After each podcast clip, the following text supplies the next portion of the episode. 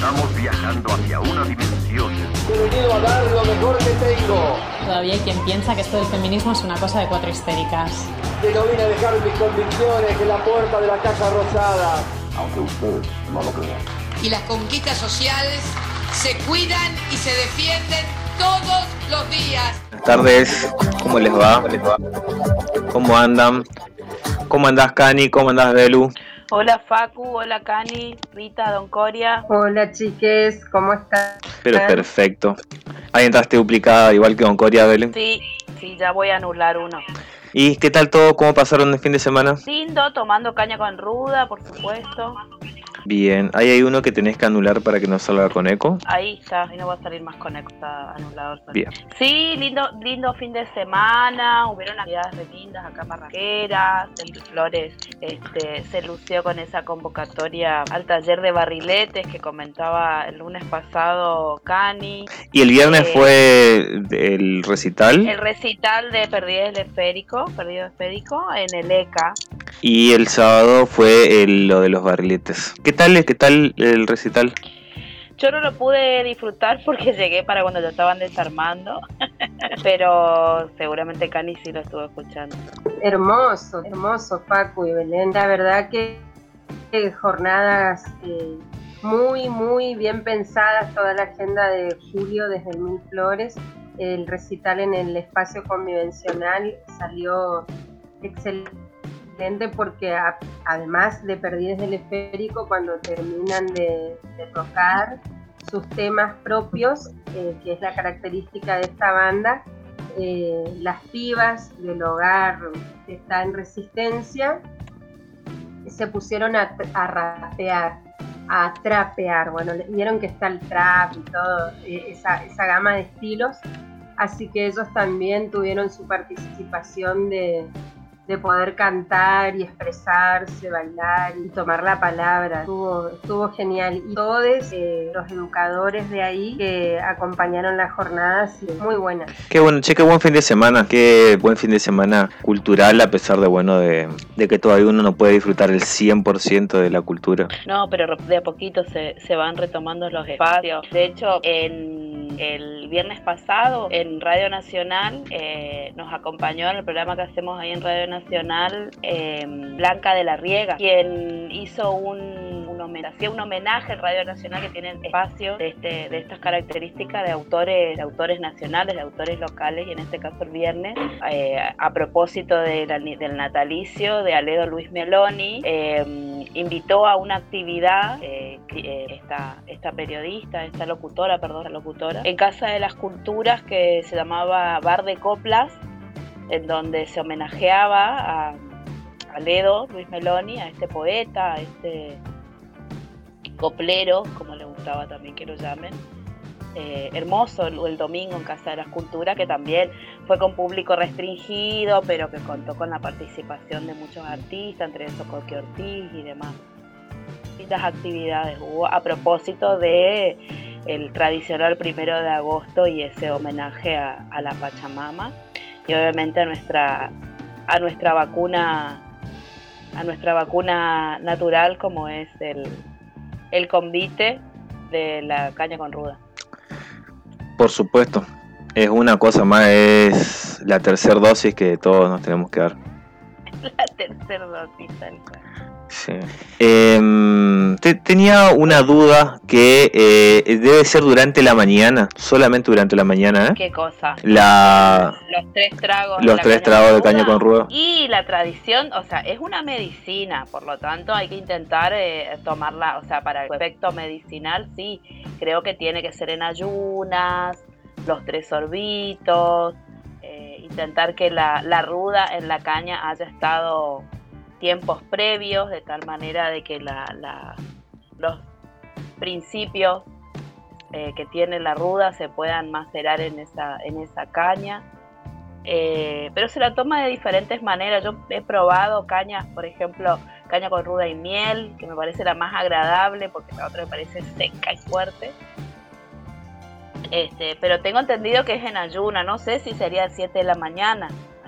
Porque mm, yo tenía entendido que siempre a la mañana yo la tomé casi al mediodía y eh, estaba con eso de, vamos a ver si en tiempo de pandemia es algo que quería seguir al pie de la letra y me, colgué totalmente y te tomé muy tarde. Sí, en, casi en ayuno. Tomé leche nomás antes, creo. Bueno, a bueno, fíjate que, entramos con la caña con ruda, este, pero bueno, hoy tenemos un programa. Vamos a, a vender nuestro programa, a contarle a nuestros oyentes el programa que tenemos pensado para hoy, que nos va a visitar.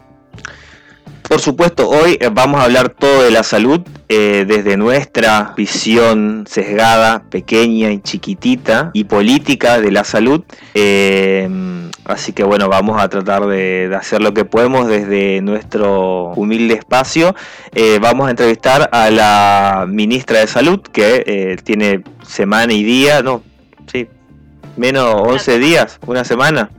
¿No llega? Hoy, sí. Hoy, una hoy hace una semana.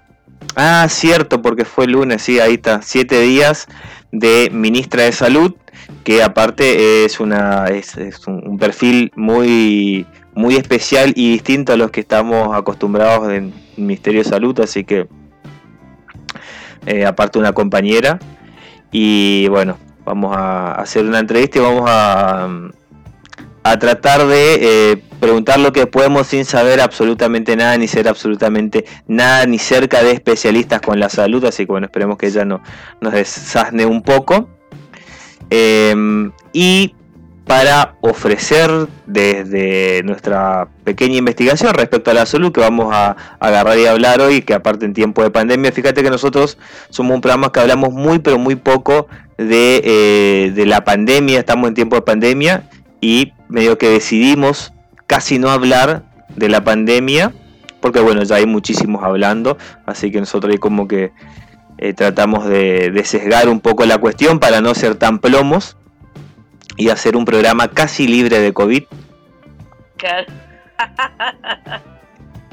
eh, nosotros tuvo COVID, ¿eh? Creo que no, Facu. No, pero que, eh, que, sepamos, ¿no? No, creo que no. No, muy bien. menos nosotros. Perfecto, eso está bueno. No solamente son, fuimos un programa, hoy vamos a hablar bastante de COVID, pero fuimos un programa libre de COVID y acá aparte no nos infectamos, porque somos gente responsable, que se vacunó, que quería vacunarse, que siempre pensó en vacunarse y que se cuidó. Eh, dentro de lo posible. Bueno, así que hoy vamos a agarrar y vamos a hablar de salud. Yo eh, les traigo para ofrecer eh, una investigación sobre series que hablan de salud y sobre una pequeña probadita de el peronismo y la salud, porque en Argentina, si algo es sinónimo de salud pública es el peronismo y vamos a tirar ahí un par de, de, cositas y le trajimos unos audios que nos seleccionó ahorita de Felipe Piña, porque somos noticias de ayer, así que vamos a hablar de ayer. Y qué mejor de hablar de ayer que eh, uno de eh, mis amantes platónicos, Felipe Piño, hablando sobre el peronismo, Evita y la salud. Eh, y también tenemos de nuestra la, la, música de hoy, nada tiene que ver con salud, o tal vez sí, no sé. Eh, estuvimos hablando el programa pasado sobre el, homenaje que le hacían al chamamé en los premios Gardel. Y nuestra productora musical se hizo eco del pedido de Cani y Belén de los premios Gardel, así que hoy vamos a escuchar algunos de los temas que eh, salieron ahí, que se pastiche moderno que hicieron de homenaje al chamamé eh, y bueno, y a, a la música regional argentina. Qué lindo, gracias Rita. Yo... ¿Lo vamos a escuchar? Perdón, gracias Rita, gracias. Sí, podemos, em, podemos empezar ya así como de una, entrar con música, eh, ya con... y después entramos a hablar un poco de, de lo que íbamos a hablar hoy, que era todo referente a la salud. Entonces vamos a hacer así, vamos a agarrar y escuchar de entrada, para empezar bien, el tema número uno, que es el homenaje a los al chamamé, cantado por muchos artistas en los premios Gardel. Esto es, las noticias de ayer. Esperemos que les haya gustado la música que nos seleccionó Rita. ¿Se me escucha saturado o bien? Ahí, don Coria, escríbame si se escucha bien. Creo que mi micrófono está medio alto. Bueno, espero que les haya gustado la música que nos seleccionó Rita de eh, los premios Gardel. Y acá nuestro público, muy, muy atento, me ha mandado un enlace para que lea lo de la caña con ruda. Quiero decirle que podría haberlo googleado yo también, no hacía falta que me manden el enlace. Ah, por la pregunta que hacía, si, van, si va a la mañana temprano. Sí, dicen que hay tiempo. Si bien la tradición dicta, dicta que hay que tomarlo el primero de agosto, aquellos que se olvidan o no alcanzan a hacerlo tienen la oportunidad de hacerlo hasta el 15 de este mes. Eh, de agosto. Así que. Todos con la tercera dosis. Con la tercera dosis. Yo igual todavía estoy esperando mi segunda dosis ahí porque, bueno, eh, se andaba retrasando un poco la Sputnik, que es la que me puse yo, pero por suerte hace unos días ya llegó el brebaje con el que acá en Argentina se va a fabricar. Yo no entiendo mucho de vacunas, pero es como que vinieron los sobrecitos que después van a, cortar para mezclar ahí. Ahora le vamos a preguntar a la Caro, ahora le vamos a preguntar a la Caro, porque si no vamos a matete con esos datos. Nada, estoy sanoteando, pero sí, yo creo, eh, viene una caja con las que van a hacer eh, las vacunas. Que, eh, yo imagino que es como los sobrecitos tan, que polvito, algo así. Es pura lógica, no hace falta ser científico para deducir estas cosas. o como el antibiótico, o como el antibiótico que... Ah, que venían en polvito, sí. Uy, qué feo, me, me hace acordar, me hace acordar a la niñez. Hace poco, por un problema que, que, tuve en, el pecho, que no era COVID, eh, pero me agarró justo en pandemia, eh, tuve que tomar un antibiótico de un jarabe que, que vino así, y me da mucha gracia porque decía ahora con sabor para niños, toda una cosa como que era más rico, y es igual de feo cuando yo lo tomaba cuando era niño. No cambió en nada la fealdad de esos jarabes. No. Bueno, bueno, ¿con qué seguimos? Bueno, volviendo al centro, eh, a ver. Vamos al eje, vamos al eje. Tengo un audio que eh, sobre... Eh, a mí, me, si vamos a hablar de salud, no solamente en hay dos cosas que, a nosotros nos atravesaron muchísimo. Uno porque estamos en medio de una pandemia, así que la salud en, torno a lo que es la salud y la comunidad es para nosotros muy importante, eh, pero también una cosa que nos atraviesa a nosotros como parte de un colectivo de, gente, de, gente que trata de, que, que está de un lado, de entre los muchos lados que hay, es la cuestión de la ESI. Así que me gustaría eh, dos cosas. Uno es, eh, vamos a escuchar un audio que nos va a, un audio que hace poco de, un grupo español y ahí empezamos el tema y vamos a ver. Vamos a escuchar el audio número uno eh, que nos va a poner Don Coria. Dale. En una sociedad sin educación sexual, el porno es tu libro de instrucciones. Pero resulta que con ese libro de ficción no se lo has aprendido a follar también has aprendido que alguien con este escote tiene hambre de pollo. Que sin arcada no hay mamada. Que esto es una oportunidad. O que si ella no pone resistencia, no es una violación. El porno más machista seguirá siendo la única clase de educación sexual a la que asistirá tu hijo y tu hija. Y mientras siga así, seguiremos fabricando violadores en manada. Seguiremos acumulando minutos de silencio y seguiremos estando en manos de jueces que crean que una violación es un jolgorio sexual.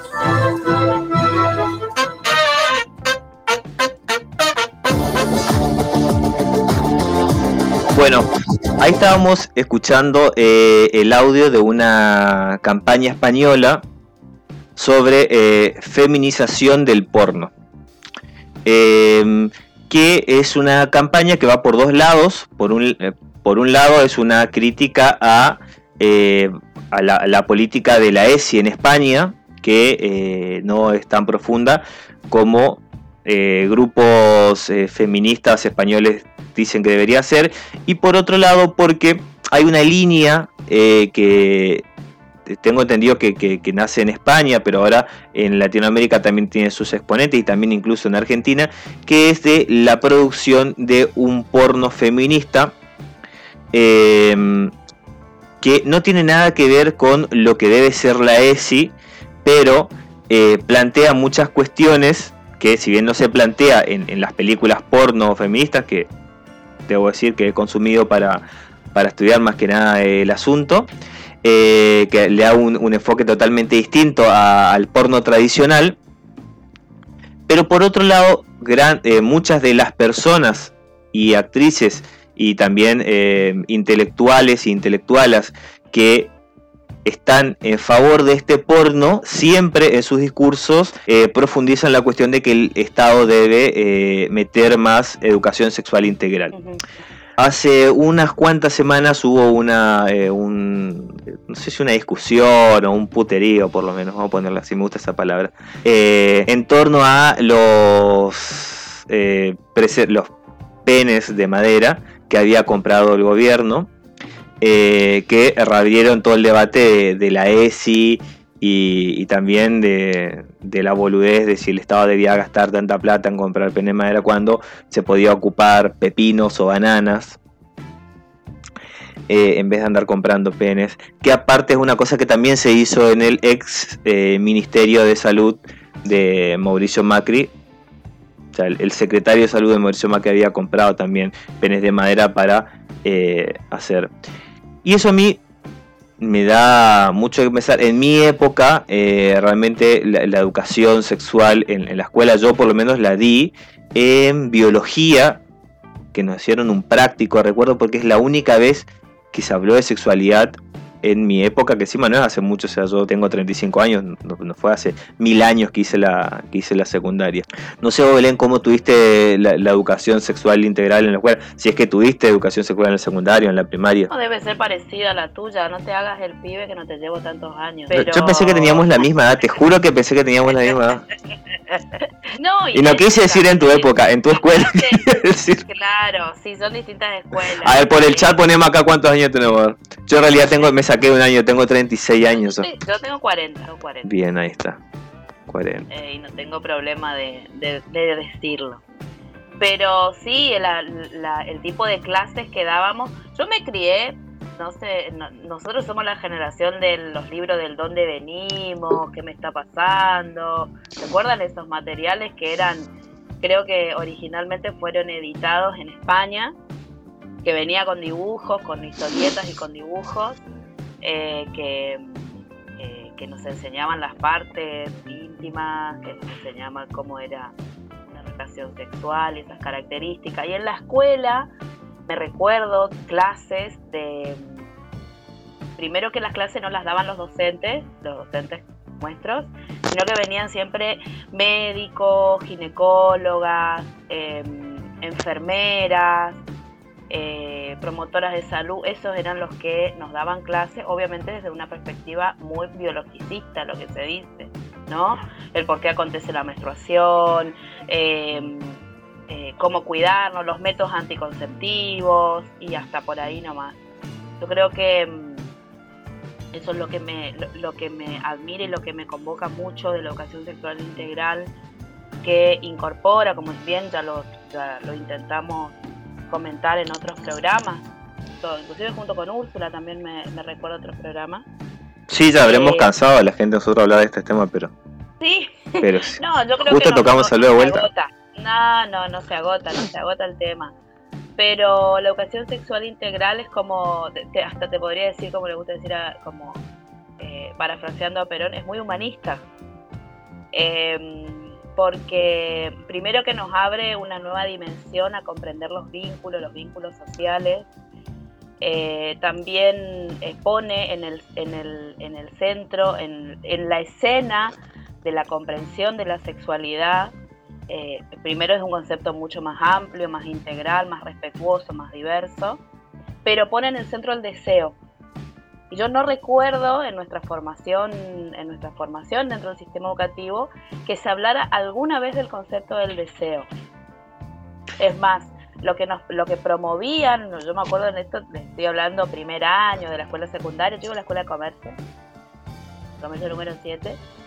Eh, me recuerdo insistentemente la, el médico que nos venía a hacer los talleres con nosotros, que el mejor método anticonceptivo era eh, ¿cómo que se le, cómo le decía? La abstinencia. No, el mejor método anticonceptivo es no nacer. Así, Si vos no nacés, no garchás. lo- lo- claro, pero lo promovían de esa manera, la abstinencia. No, Sí. en, mi, en mi cabeza era, ¿qué? Pero, ¿cuál es el chiste? pero, digo, como para... Sí, no es una, es una boludez, es como decir. Seguramente las compartiré acá con mi, con mi compañera Cani porque somos la misma generación. Sí. Sí, tal No digo el mismo barrio, pero por ahí anduvimos cerca.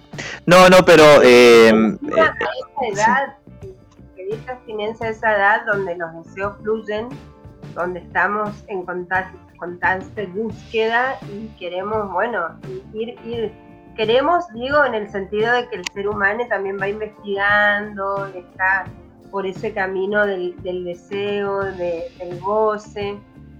Coincido en, en que en esos talleres no nos hablaban de, esa, parte fundamental que tiene que ver con la sexualidad. Y tampoco no, teníamos talleres de, esa constante búsqueda que está bueno decirlo, que la sexualidad es eso, entre otras tantas cosas, y que la sexualidad tiene una historia, una historia de siglos, siglos siglos, que está buena también incorporarla como para poder tener herramientas y elementos que, que nos hagan este, abrir nuestra, nuestro panorama.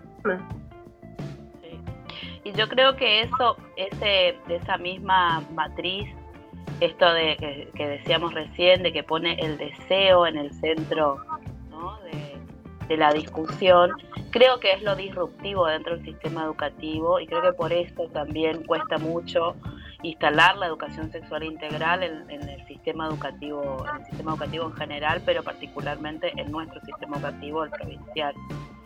Yo creo que en, en- en ese sentido es una perspectiva rotundamente eh, revolucionaria porque por, por este esto esto de lo disruptivo que tiene al, traer al deseo al concepto de deseo a la idea del deseo como parte fundamental de la construcción de- de nuestra de nuestra vida y de, y de cómo vamos construyendo la sexualidad así también esta idea de que no es algo acabado uno no llega acabadamente a los 30 años a saber todo de la sexualidad a, ¿no?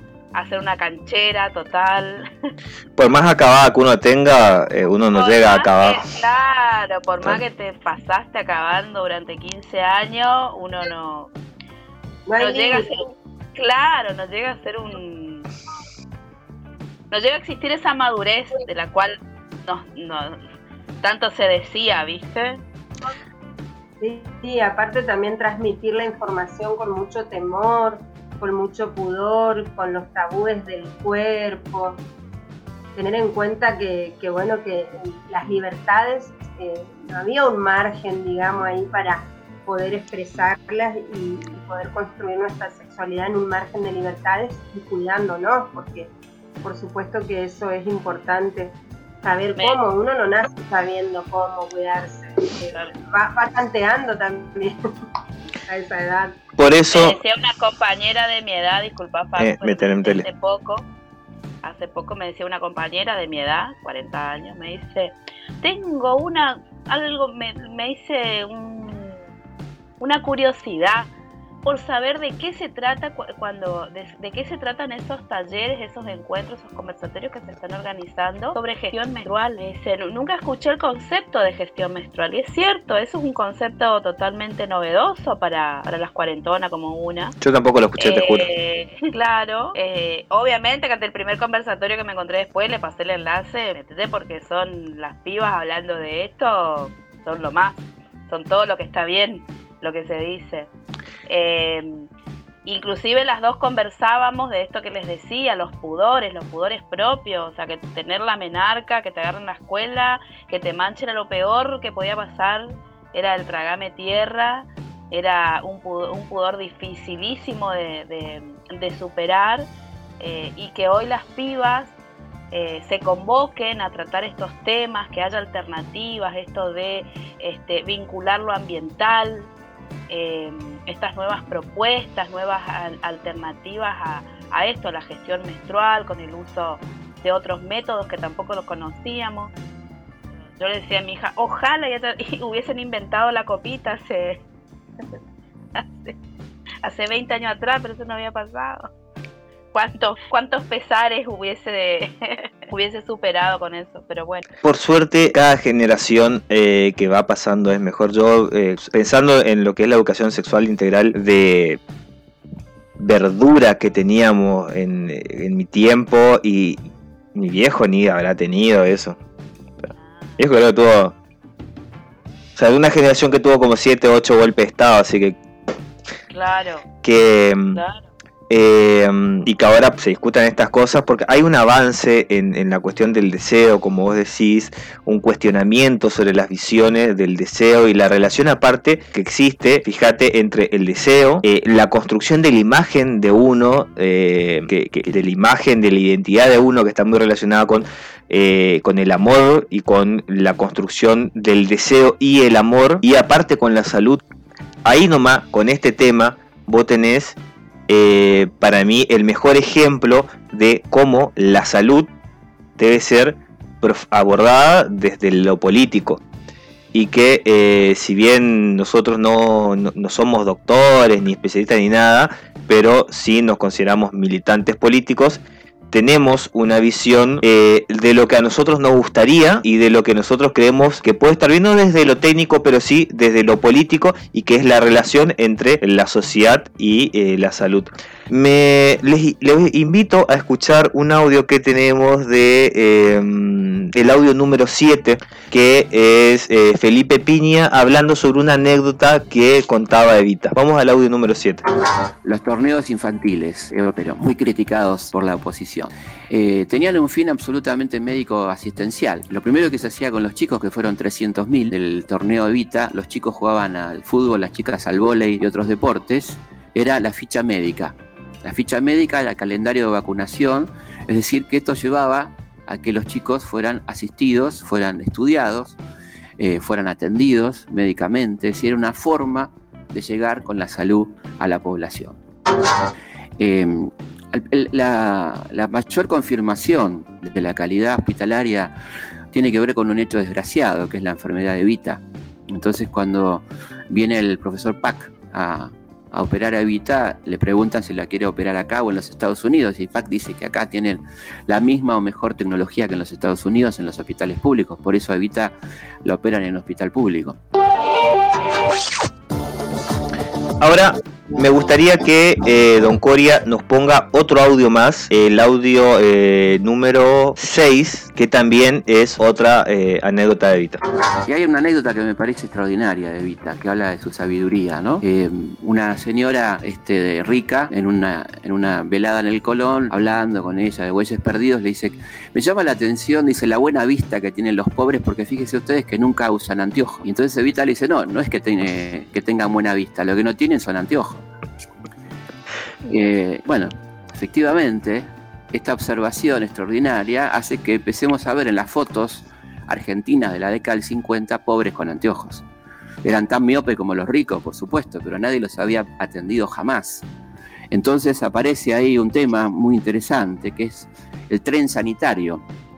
Ir a buscar al paciente a lugares de los que no se puede mover, donde está incomunicado, donde no tiene capacidad económica, ni siquiera cultural para buscar un médico.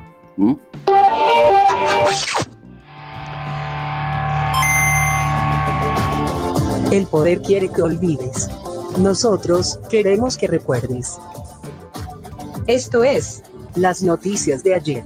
Dos horas de música y política. Entra por internet. Bien.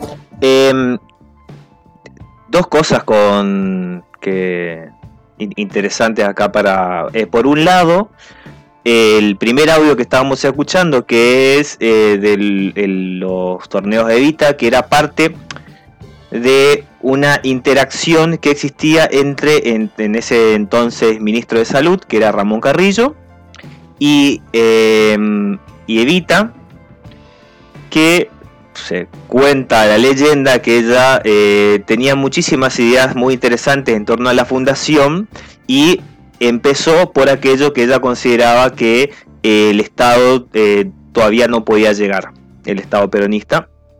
Entonces, entre una de esas cosas, había que agarrar y, en base a unos informes que, que, ella había tenido, que son informes que se fueron obteniendo año a año con el servicio militar obligatorio y con otros informes sobre la de niñez, así que eh, ella decide, por un lado, realizar estas actividades lúdicas a la par de que eso sirva para tener un mejor registro de, eh, de, cómo estaba la salud en Argentina, sobre todo de los niños, porque pasaba esto. El servicio militar obligatorio analizaba a los hombres de, eh, del país, pero quedaba de lado los niños y las mujeres. Entonces una cosa que se le ocurrió a Evita, en, junto con Carrillo, era agarrar y llevar adelante actividades que impliquen que se pueda eh, estudiar al, al SPIDES para poder ver cómo era el estado de salud y poder diseñar estrategias para abordar esa cuestión. Y entre uno de esos, uno de tantas acciones que llevó adelante la Fundación Ministerio de Salud está eh, los Juegos de Evita. Eh, que a mí me hace acordar a este eh, remake de El Camión Sanitario que fue eh, Argentina Sonríe. No sé si se acuerdan de los camiones sanitarios, que, el, que era un plano ontológico, eh, que aparte te imprimían con impresoras 3D en el momento de dentaduras, toda una cosa que eh, me gustaría, mm, que bueno, que el macrismo agarró y dejó fundir esos camiones que Ahora después capaz le podemos preguntar a nuestra compañera Ah, ministra, capaz sabe algo, Con eso. porque eh, yo saco a pasear mi perro, es acá cerca de mi casa, yo vivo cerca del regimiento, y cuando no es muy de noche, siempre veo como esos camiones sanitarios que están acá en, en Chaco, están en, en la Liguria, en el regimiento de la Liguria, eh, pudriéndose, literalmente oxidándose, unos camiones que están ahí, o sea, ni, ni- no solo no están ocupados para lo que era su, su plan original, eh, sino que no están siendo ocupados para nada. O sea, yo cada vez que paso por ahí digo, ¿por qué no sé? No están ocupados para transportar otra cosa. Son, hay tres o cuatro camiones.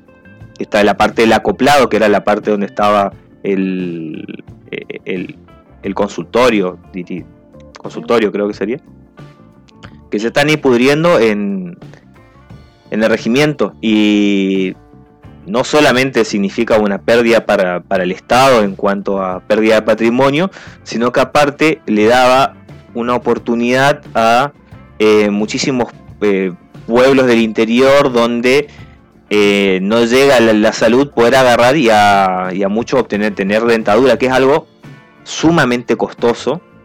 Si alguien está pasando los 30, sabe que el dentista eh, es más barato que te operen del corazón a hacerte una prótesis. Y estos camiones significó para muchas personas que no tenían prótesis, no tenían dentadura y no podían acceder tampoco a eso, porque cuando estoy hablando de caro, estoy hablando que un diente te sale 80 mil pesos, 100 mil pesos. Y que el Estado le iba a permitir a mucha gente cambiarse, tener toda su dentadura completa. En un día, aparte, porque era una cosa que iba al camión, en un día eh, a la mañana agarraba y te hacían todos los estudios y vos al otro día o a los tres días ya tenías ya tu dentadura y el camión ese estaba un par de días en, las localidades y en esos días, eh, se te, aparte de sacarte las caras y todo ese tipo de cosas, a los que necesitaban dentadura se lo hacía, en días se le hacía la dentadura, en, en horas digo. Sí, yo creo que si abrimos el baúl de la, de la memoria otra vez vamos a encontrar programas. Ah, también, ah, ah, Programa- ¿sí? Perdón. ¿No? Algo pasó igual raro ahí que no, no nos dimos cuenta que hablamos, ambas. No, que respecto al, al tema de salud que hoy nos compete, eh, yo iba a traer lo mismo, Paco y Belén, sobre democratizar la cuestión de- del dentista, de la dentista, porque cuesta un montonazo, la verdad. Y encima vieron que, que es muy doloroso también cuando uno tiene algún problema dental. Este, no, no es que bueno, te duele una muela y te la bancás, o te duele un diente y no.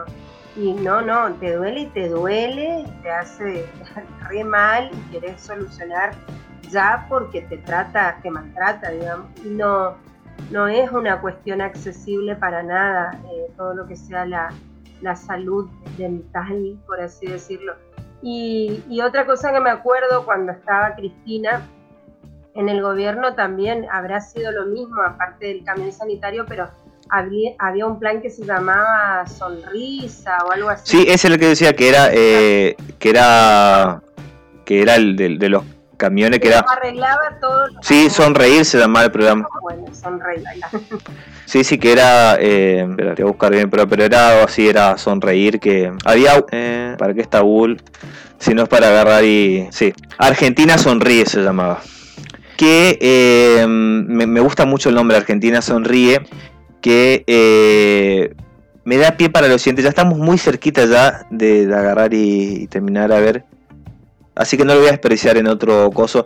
Pero contar un, par de, cositas que, me- que me parecieron muy interesantes sobre el peronismo.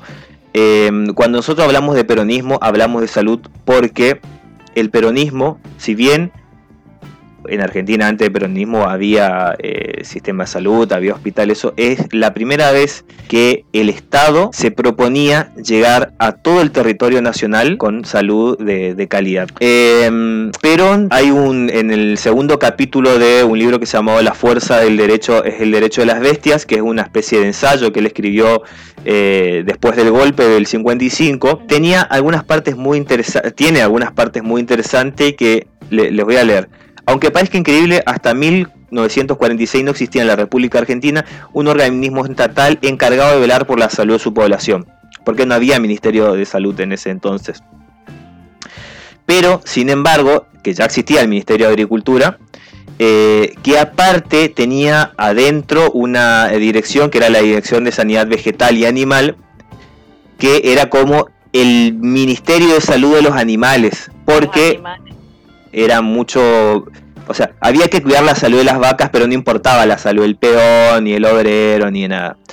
Eh, el peronismo, o sea, Perón, Evita, Carrillo, eh, son los primeros que desde el Estado plantean seriamente la cuestión de salud y empezar a avanzar en sistema preventivo de salud, en un sistema que iba, que trataba de abordar federalmente la cosa y que aparte hasta implicó la fabricación de vagones especiales porque para poder llevar hospitales a lugares donde no había hospitales. Ahí estaba lo que era el, tren sanitario. Em, después del peronismo, mucho y gobierno y todo, eh, otro que vuelve a retroceder ahí es el macrismo. O sea, todos fuimos, hemos sido testigos de la reducción del ministerio a secretaría. Tuvo que venir otra vez el peronismo para volverlo a ser ministerio. Em, lo mismo con, la ESI, si bien la educación sexual integral es algo que se ha hablado desde otros partidos, desde otros... em, desde otros, o sea, los proyectos de ley que aparte llevó adelante el peronismo, el Frente de Todos, no es una cosa que se le ocurrió a Cristina y se llevó adelante, sino que hubo muchas fuerzas que, que interactuaron.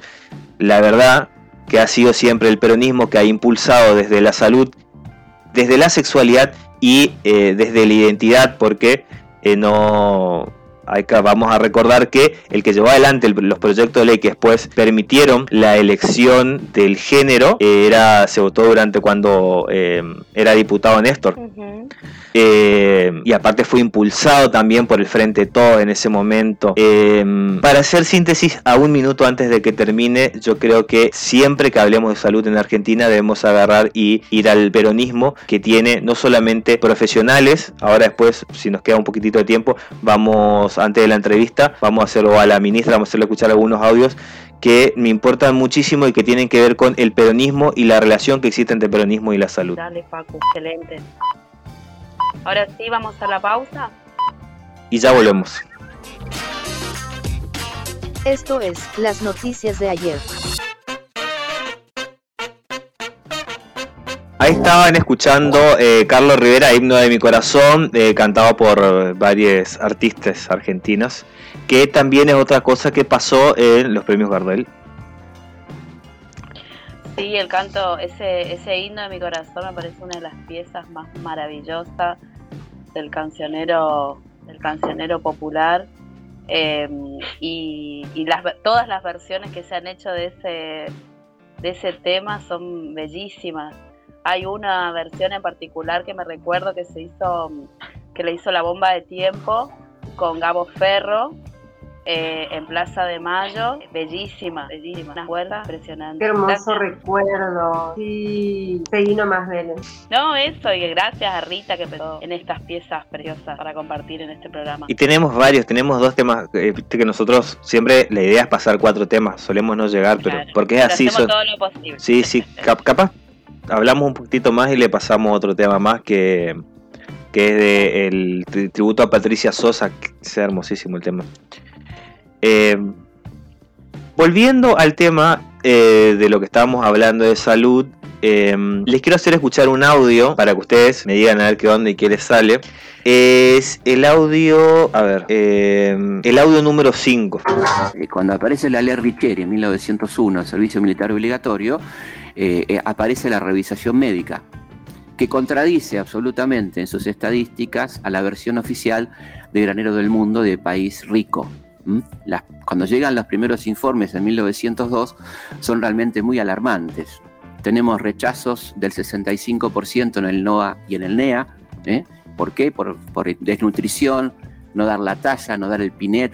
Eh, bueno, todo eso pasaba eh, en torno a ese país absolutamente miserable, que tenía una riqueza concentrada, que sus números eran fantásticos, teníamos, éramos la quinta potencia exportadora mundial, pero teníamos niveles de miseria del 60% en el interior y del 46% en la pampa húmeda.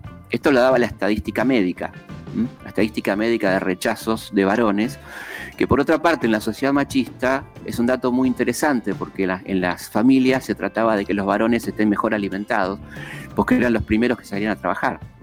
Imagínense mujeres y niños. Bien. Eh, hay una de las cosas que decía Piña, que es el que estaba hablando. Imagínense que serían mujeres y niños, porque verdaderamente eh, en esa época no había eh, informes que, eh, que dieran cuenta cuál era la situación sanitaria de las mujeres y los niños, que algo que recién se, mm, se empezó a desarrollar durante el peronismo.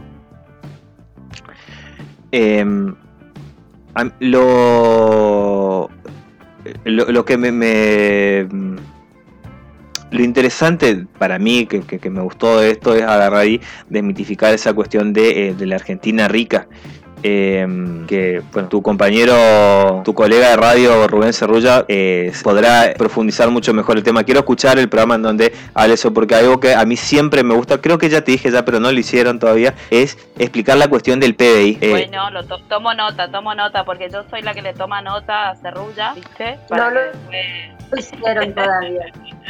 no lo hicimos, no lo hicimos. No lo hicieron, no, porque aparte yo... Eh, yo sé, no escucho todos los programas, pero cuando hablen del PBI yo voy a saber antes de que suceda. Dale, yo te voy a avisar. Porque mm, eh, se habla muchísimo del PBI, que es el Producto Bruto Interno, y eh, de que, que, en muchos casos se toma como referencia cuando un país es rico, cuando un país es pobre. Eh, pero acá nos muestra qué significa un país rico y qué significa un país pobre. Porque Argentina era una potencia exportadora. Claro pero el 60% de por lo menos sus hombres estaban en estado de desnutrición. No, podían agarrar y mantener una, eh, una pistola eh, durante 20 minutos, no podían hacer entrenamiento militar, o sea, eran eh, personas que estaban severamente jodidas de su cuerpo. sin embargo, Argentina era un país a nivel mundial eh, líder en, exportación de materia prima, o sea, un país que evidentemente le importaba generar ganancias exportando comida, pero no le importaba alimentar a su gente. Y eso pensaba cuando escuchaba e, este último audio, que aparte muy, muy crudo lo, lo que planteaban, pensaba en Cuba, porque hablamos de salud, y de riquezas y qué entendemos de, riqueza para, para, un pueblo. Y hoy por hoy con, el tema de las vacunas, para bueno, generar nuestros anticuerpos y, toda esta pandemia mundial, eh, pensaba en Cuba y en su sistema de salud y en las investigaciones y en cómo llevan adelante los tratamientos y, los distintos paradigmas que, van teniendo este, respecto de, la salud, tanto en, las infancias como, como, los adultos mayores y en toda la población en general, pero vieron que ellos eh, por ahí distribuyen especial atención en sus adultos mayores y en sus infancias. Y, esos son criterios y riquezas que hacen de, un, pueblo, de un estado, que, es fundamental, que es fundamental porque, bueno, este, preserva la vida. Y entre otras cosas que vos planteaste, Belén, hoy sobre la gestión menstrual y, poder este, plantear esos temas y compartirlos sobre que menstrual es político, eh, bueno, tuvimos la oportunidad de compartir el sábado un, conversatorio donde vos estuviste, que también dijiste un montón de cuestiones eh, respecto de la salud mental en los días que corren y cómo atraviesa, eh, cómo atravesamos nosotras las mujeres y las identidades diversas, pero fuiste puntual en el caso de las mujeres con las tareas, las sobrecargas de tareas quizás en el hogar y, en el trabajo y el trabajo remoto que, bueno, que, nos compete y que nos afecta. Por eso me, parecía también no dejar de lado eh, poder mirar nuestra región y poder, bueno, mirar a un país como Cuba tan criticado, tan este, criticado negativamente y juzgado también por, por las potencias y otros sectores. Pero tener en cuenta que cuando hablamos de salud hablamos de todo y que lo importante también a veces es poder prevenir, en realidad es eh, esencial poder prevenir y, tener en cuenta eh, la salud mental, sobre todo en, todos los tiempos, pero, pero me parece que hoy por hoy en esta actualidad es, es clave. Si les parece, en ese sentido, Facu, y Belén, puedo ir con las recomendaciones literarias del día.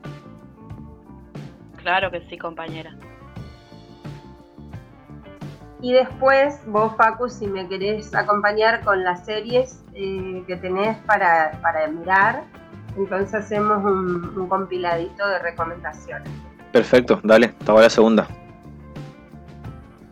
Bueno, gracias. Hoy eh, voy a recomendar a tres autoras mujeres eh, a mí me gusta mucho siempre, digo, ya había comentado de este libro sobre Clarice Lispector. Su autora es una autora argentina, Emilce Strucci, que toma la obra de Clarice Lispector para hablarnos del sistema PINE. ¿Escucharon hablar en algún momento? No, yo no. No, no. Yo tampoco. el, ok. El sistema sistema PINE significa, tiene que ver con un enfoque que hace base en la psicología y se despliega hacia la novedosa, dice, interdisciplina, que es la psicoinmuno-neuroendocrinología. Como verán, es bastante... es, es, complicadito. Pero bueno, ese es el sistema PINE, que, integra al la, psicología, en lo que es lo neurológico y en lo, eh, lo que tiene que ver con la endocrinología. Entonces, Emil Sestrucci aporta lucidez para acceder al conocimiento de una obra tan vasta como críptica que, que sería la de Clarice Lispector. ¿Qué nos viene a decir con este libro que se llama Vivir duele? una mirada desde la ciencia actual. Nosotros ya habíamos recomendado este libro, pero lo quise traer nuevamente porque tiene que ver con eh, la salud y en este caso la salud mental. Analizan sobre la obra de Clarice. Clarice tuvo una vida este, bastante marcada por situaciones traumáticas, eh, como tener que su familia tener que huir de donde ellos eran, de, un país de Europa, por, la Segunda Guerra Mundial, y entonces se instalan en Brasil. Bueno, su madre Eh, la verdad que es muy trágica la historia de, Clarice Lispector y sobre todo de su madre porque ella sufre violaciones durante la guerra y es así que este, se, enferma y entonces se muere y, bueno, y es eh, producto de esa transmisión de, esas violaciones su enfermedad y Clarice durante toda su vida y durante toda su obra, según Emilce Strucci, tiene una carga eh, neurológica estresante respecto de los padecimientos de su madre. Está muy interesante la obra, es, una obra muy cuidada, tiene eh, eh, aportes y elementos interesantes porque son distintos, es una investigación, pero a la vez también podemos disfrutar de Clarice Lispector y de sus escritos, hace un repaso de obras, de cuentos, que, esta investigación no se vuelve tan, tan cerrada y tan compleja, porque si bien trata de la psicología, de la cuestión psicoterapeuta, cognitiva, integrativa, tiene, tiene un montón de, elementos que, son ajenos quizás a, a nosotros, pero tiene los aportes de literatura, esos aportes hermosos de la obra de, Clarice Lispector, esta escritora brasilera, que marca un antes y un después también, porque si bien ella tiene que ver con, con el 60 y el 70,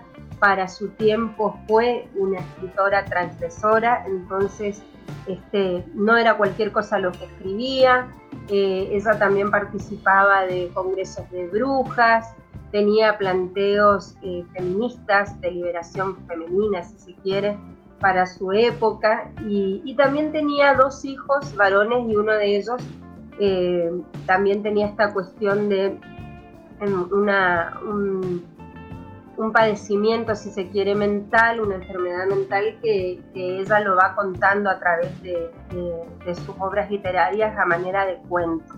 Así que bueno, eh, estos acontecimientos traumáticos a lo largo de la vida de Clarice Lispector son repasados por Emil Sestrucci y nos va, eh, nos va aportando elementos para poder entender lo que significa la resiliencia, cómo la escritura y, lo, discursivo puede eh, salvarnos la vida también, puede aportarnos en materia de salud, en, un bienestar y en una búsqueda profunda de lo que es la, expresión de la palabra y los procesos creativos que va este, creando y recreando la autora. Así que bueno, eh, recomiendo mucho Vivir Duele, una mirada desde la ciencia actual de Emil Sestrucci. Bien, buenísimo, Cani. Gracias por la, gran recomendación. Em, es un libro chiquito, ¿eh? no, no, no crean que es una lectura difícil y aburrida para nada. Es un, libro de ediciones Godot, que también es eh, barato, no es un libro que cueste mucho y la verdad que tiene 200 páginas, un poquito más, a ver, no, no llega a las 200 páginas Así que súper recomendable para adentrarnos en todo lo que tiene que ver eh, la resiliencia, lo neuronal, la salud mental. También hace un repaso de las obras de Clarice traducidas al español, nos estaba tirando muchos títulos. Y a lo último tiene un anexo de un poema que se llama Neuronal, que ya lo habíamos pasado, es un poema inédito que no han encontrado su autor o autora, pero expresa muy bien la literatura y el sistema PINE, otra integración. Así, ahí está la recomendación del libro. Bien, mil gracias, Cani, por eso. Eh, sí, ando con un poco de carga de conciencia cada vez que tenemos esta columna porque hace mucho tiempo que estoy con el mismo libro, que no puedo avanzar y no me estoy haciendo tiempo para la lectura. Una vez... No, pero Cani lo comprende, nuestra compañera comprende, comprende. Sí, tardamos mucho. Intentamos seguirla, pero, pero bueno, es todo un ejercicio el de la lectura. Exactamente. Sí, no digo que vamos a leer todos los libros que recomienda ella, porque hay gente que lo hace, yo no puedo leer todos los libros que ella recomienda toda la semana aparte, pero... Igualmente recomiendo eh, títulos que ya o sea, voy repitiendo, pero más que nada para que estemos al tanto también de, las vastas obras literarias que hay y sobre todo en autoras, porque hace rato también que tengo para recomendar a Rosario Blefari, que pude acceder ahora en, hace pocos días en esta novela que es muy, muy breve y hermosa. Y no la estoy recomendando porque, bueno, quise traer algo que tenga que ver con nuestro eje, que es la salud. Pero ya el lunes que viene les voy a hablar de las reuniones de Rosario Blefari, que es un libro hermoso.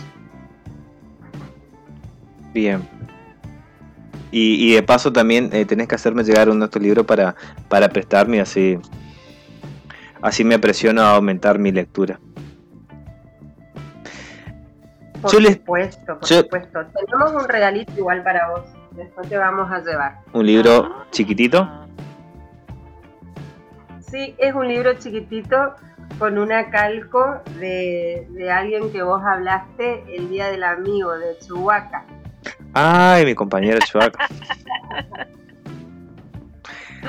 Anduvimos ayer buscando la tercera dosis de la vacuna de esta región, que es la caña con ruda, en una feria acá en nuestra localidad en Barranqueras y encontramos una calco de Chubaca, así que dijimos que es para Rita y Paco. Qué copado, che, mirá Bueno, y mis recomendaciones van por, ese ámbito porque para la gente más eh, perezosa como yo, perezosa mentalmente, la serie es lo que nos cabe, así que como son series que yo vi en mayormente, seguramente ya hablamos acá, por ejemplo.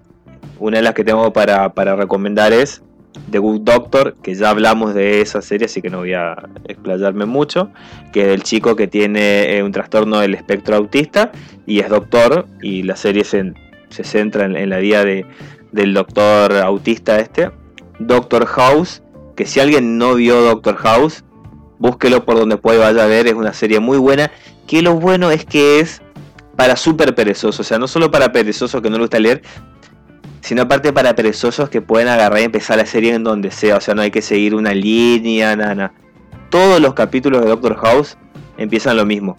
Hay un enfermo que tiene una enfermedad que nunca es el diagnóstico que le ponen al principio, siempre es re rara. Y Doctor House descubre eh, al final del capítulo qué es lo que tiene. Y hay uno que otro drama amoroso o, alguna cuestión, pero siempre secundario, todo centor, eh, está centrado en un capítulo que empieza y termina con la misma trama, el mismo mecanismo, todo. Y no deja de ser una serie buena.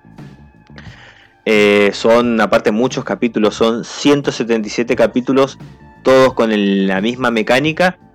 Y a mí eh, me gusta cada vez que caso uno por ahí, Después New Amsterdam, que lo había recomendado ya Belu. Yo eh, no vi New Amsterdam, pero Belu lo vio, dijo que está bueno, así que les recomiendo. Son 52 episodios de New Amsterdam. Em, una serie que nada tiene que ver con salud, que es Grey's Anatomy, o la anatomía de Grey's, eh, pero sí de doctores, que es como una especie de Sex and the City, pero con doctores que es aparte una serie que está casi en el récord Guinness porque son 300 capítulos, una serie que sigue saliendo, nunca termina, que empezó en el 2015 y son 17, no, 17 temporadas tiene, 300 capítulos más o menos.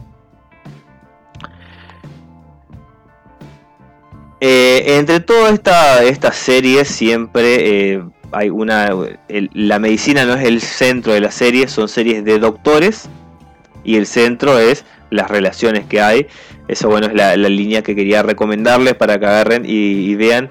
Y la última que tengo para recomendarles, que es una que vi que es fascinado, que está en Netflix, que se llama Maniac, que es una serie que aborda eh, la cuestión de la salud mental, que es con Emma Stone y mm, este chico que no me acuerdo cómo se llama, bueno, que es una serie que... Eh, esta se centra en eh, un pibe y una piba que tienen eh, ciertos trastornos mentales, entonces sus familias los presionan para que empiecen eh, tratamientos psicológicos y que se internan en un, en un psiquiátrico y se ofrecen para experimentos con unos psicotrópicos muy heavy. Entonces la serie es muy psicodélica, y está desarrollada desde la perspectiva de ellos. Entonces hay veces que parece una serie de ciencia ficción porque ven cosas re locas que, que aparecen que no tienen que ver con la realidad, pero es la visión de ellos del mundo eh, desde su eh, particularidad mental y aparte que están drogados hasta la manija porque el tratamiento que le hacen es un tratamiento recontra experimental, entonces básicamente ellos viven drogados, entonces perciben el mundo de una forma distinta a lo que perciben otras, otras personas y eso lo hace una serie muy interesante, aparte es recontra existencialista y y no es cruda. Yo hay una cosa que siempre yo soy una persona que eh, cuando veo series o veo películas generalmente la ocupo como una evasión del mundo, así que cuando es algo demasiado crudo tiendo a dejarlo. Esta serie aborda la cuestión mental sin ser tan cruda que eh, te deprima.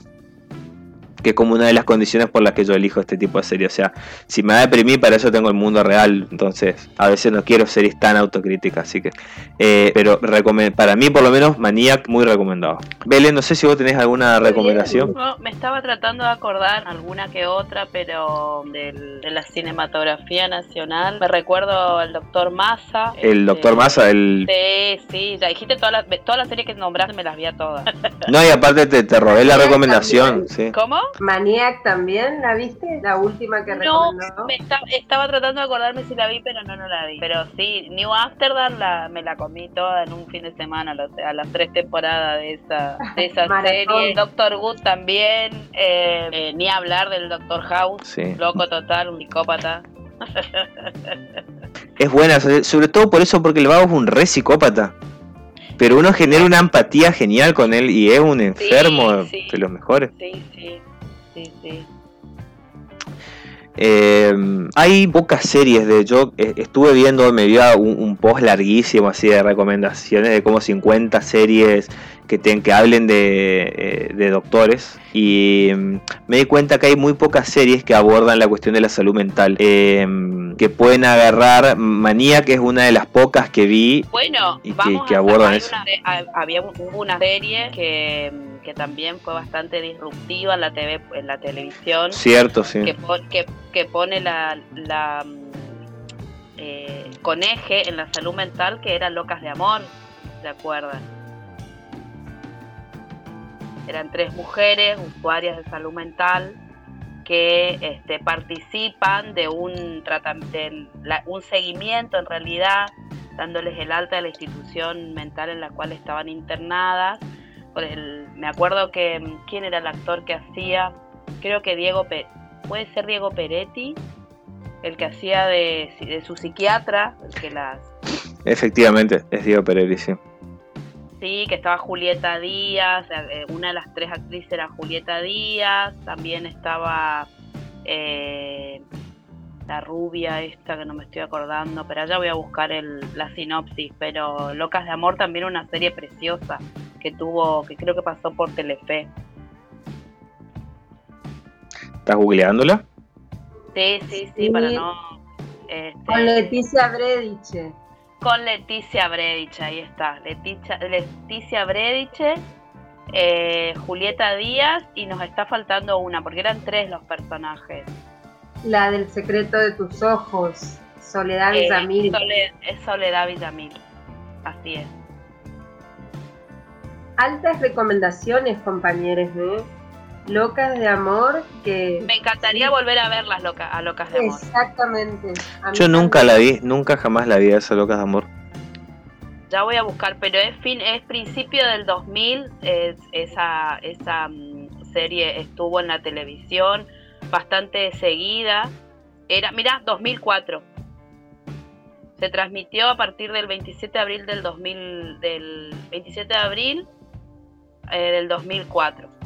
Eh, la, voy a, la voy a buscar, la voy a seguramente estar por ahí en la internet. ¿Se dieron Me cuenta? acuerdo que hasta el tema musical, que desde que era un tema de, eh, güey, ¿cómo estoy con los nombres? Por favor. eh, tu locura, me acuerdo que se llamaba, era el de Soda Stereo. ¿Cómo es? El cantante, el vocalista de Soda Stereo, no puede ser que no me salga. Gustavo Cerati. Puta voceras, y ahí está. Bueno, la pegué con Diego Peretti, que hacía del, del psiquiatra. También estaba entre el elenco Alfredo Casero. em, Vi- Violeta Ortiz Berea también. eh, Leonor Manso, que era la mamá de una de las tres protagonistas, que las habíamos nombrado hace un tiempito, pero bueno, una, una serie preciosa, eh, muy, muy recomendada. De 10, de 10. Para Buena volver a verlo. Para volver a ver. Para volver a ver junto con Ocupas, que no tiene mucho de salud, pero está muy buena la serie. Sí, volvió al- a la plataforma, vino a la plataforma Netflix. Yo estoy de- descu- eh, descubriendo eso, que no, no, no vi Ocupas cuando, cuando salía por la tele. Eh, vamos a ir a un temita musical y vamos a, a ir cerrando ya nuestro programa de hoy, en donde agarramos y estamos hablando un poquito de salud. Y de vuelta volvimos a hacer un programa libre de COVID, porque dijimos COVID, pero no hablamos nada de COVID. Sí. Bien, lo No, estamos logrando. Que, eh, que estuvimos esperando a nuestra ministra, a nuestra compañera, Caro Centeno, pero bueno, evidentemente sabemos que su agenda es mucho más complicada que la nuestra, así que queda la, la, la puerta abierta que el próximo lunes nos, nos pueda acompañar la, la compañera. Igual a mí no se me ocurrió ninguna pregunta para hacerle a ella respecto a, a- a las cuestiones de la pandemia. Ah, no. Eh, no, no se me ocurrió una porque es como que está, imagino yo que uno está tan saturado con esas cuestiones que, que por ahí te, te interesan conocer otro tipo de cuestiones. Eh, Igual la, la idea de la, de la participación de Caro era saber mucho de ella. Caro es, eh, bueno, un ser, eh, un ser maravilloso, entrañable, una compañera, eh, una excelente compañera, tiene una trayectoria increíble, tiene una formación este, popular como sanitarista, por lo tanto no, no, no íbamos a agotar en la pandemia el encuentro con ella, así que queda, queda todo abierto y pendiente. Bien. Bueno, mientras tanto, mientras aprovechamos para tomar unos matecitos, eh, vamos a escuchar el tema número 3 de hoy, que va por lo mismo. Este es Patricia Sosa ahora. Bienvenidas, bienvenidos y bienvenides a las noticias de ayer. Bueno, ahí le estábamos escuchando Media Beceda, eh, Patricia Sosa en los premios Gardel de este año.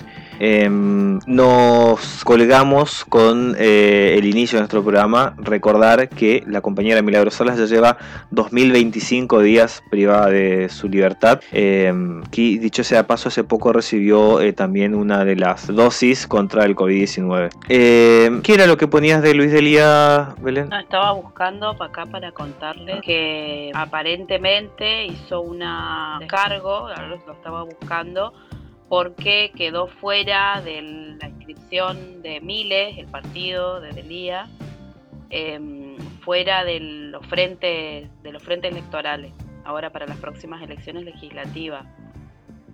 Y bueno, y sale en declaración, vieron que él tiene un programa de radio también, Sí. este sale declarando que bueno eh, no nada lo, lo hará claudicar de su lealtad a Néstor a Cristina eh, pero que lo sintió como un como un ataque a su participación a su participación política obviamente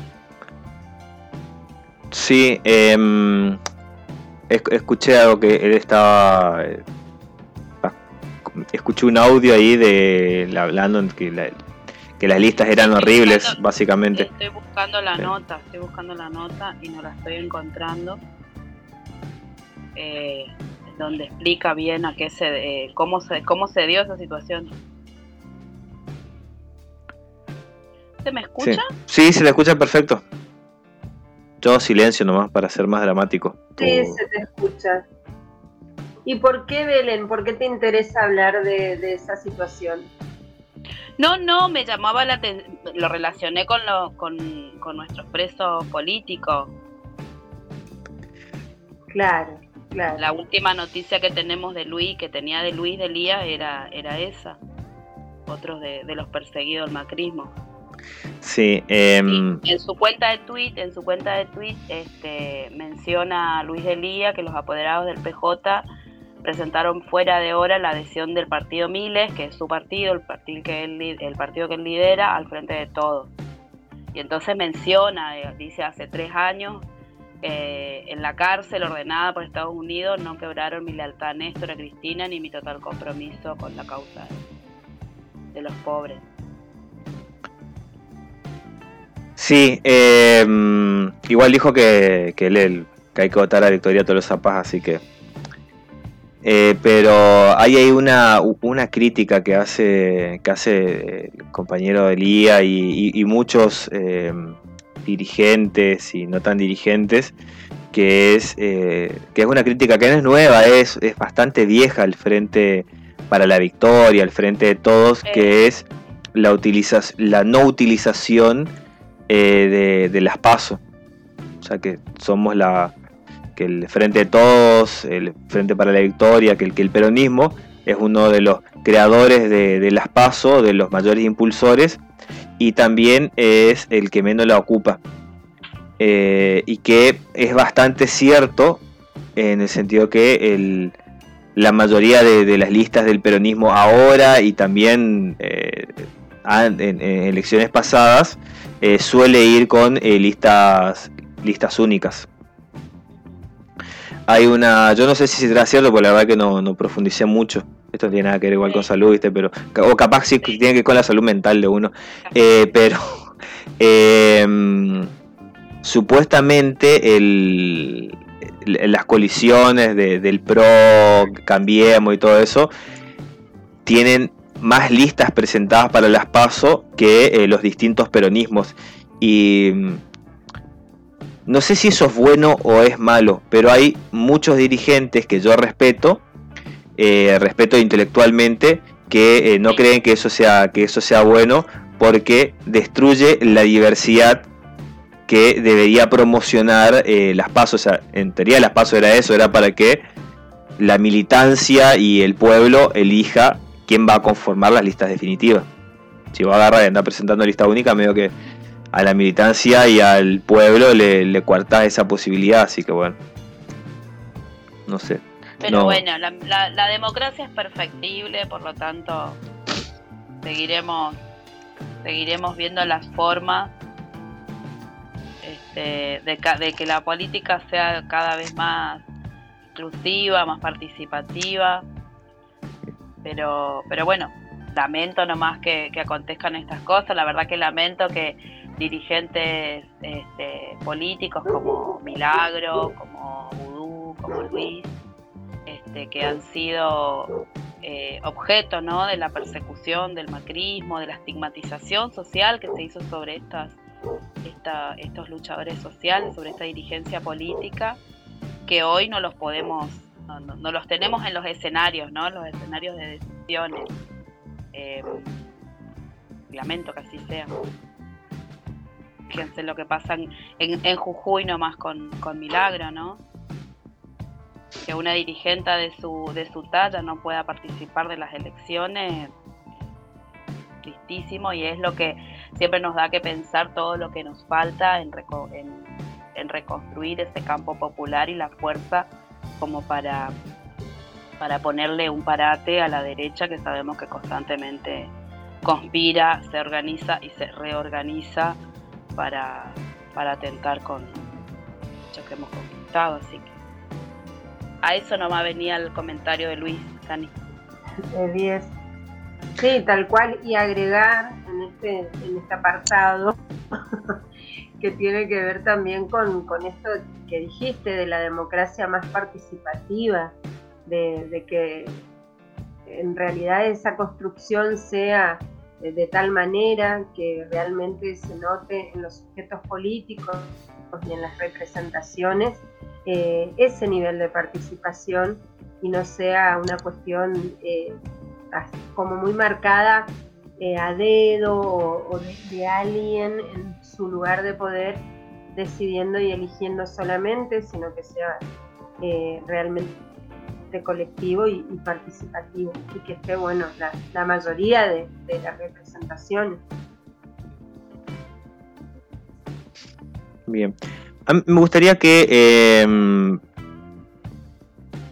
no sé en qué, en qué no, nos quedamos, pero antes, a menos que todavía tenga cosas para decir, para ir cerrando el programa y poder cumplir con nuestros cuatro temas musicales. Eh, y una cosita que había eh, tirado Cani eh, en la primera parte de nuestro programa, que es sobre la salud en Cuba, eh, que hay una nota muy interesante de la Organización Mundial de Salud, eh, una organización que, no, necesariamente está del lado de Cuba, la posiciona a Cuba como uno de los países con mejor salud eh, de Latinoamérica, a pesar de que fue muy pero muy pegada por la pandemia. Eh, y A pesar del bloqueo, sí, bloqueo histórico. Exactamente, sí, que bueno, es una de, de los problemas que tiene ahora con, con la cuestión de la salud, porque Cuba no es un país que ni siquiera puede comprar vacunas. a- a- pues, Cuba no puede hacer lo que hace Argentina e ir a comprar, no sé, Sinopharma, tal o cual país, ese tipo de cosas, porque tiene eso es parte del bloqueo económico que se le hace a Cuba. Por eso es que Cuba es un país que está poniendo eh, tanto énfasis en la producción de su propia vacuna. Eh, no solo porque es un país que es vanguardia en medicina, sobre todo en medicina preventiva, sino porque no le queda otra. Y, la- todos los países quieren agarrar y tener la vacuna, tener, apropiarse de la vacuna, y eh, hay muchos países que quedan en terceros, cuarto y quinto lugares, y Cuba es uno de los países que queda en último lugar, porque potencias como Estados Unidos o, o muchos países de Europa eh, prohíben la venta de, de la vacuna a Cuba. Me gustaría cerrar este programa con el último tema musical, si, si les parece o queda tiempo. Entonces así aparte no le robamos tiempo al programa que sigue después de nosotros. No sé si les gusta la idea. Bueno. Les vamos haciendo la intro al programa que sigue. ¿Cómo Pero- era el nombre del programa que sigue? Ay, no me acuerdo. Don Coria, escriba acá. Ya nos había dicho la, el lunes pasado, el lunes pasado. Bueno, pero no somos computadora, no. No, no podemos estar acordando de Muy todo. malos compañeros, muy malos compañeros tuvimos. Es cierto. Ya, no, ya nos va a ir quedando. Para la próxima lo vamos a ver. No, aparte está acá, bueno, ahí ya tardan en escribir en Corea. Eh, no importa, es un programa muy bueno, así que agarren y escuchen. También pueden escuchar los programas pasados en las grabaciones que hay en el Facebook de la radio, es otra de las cosas. Eh, si se pierden algún programa, hay muchos programas que están en las grabaciones en el Facebook de la radio, eh, que es FM Mágica. Bueno, ahora sí nos vamos porque sí nos pasamos. Sí. Hasta el lunes que viene. Hasta el lunes. Besos.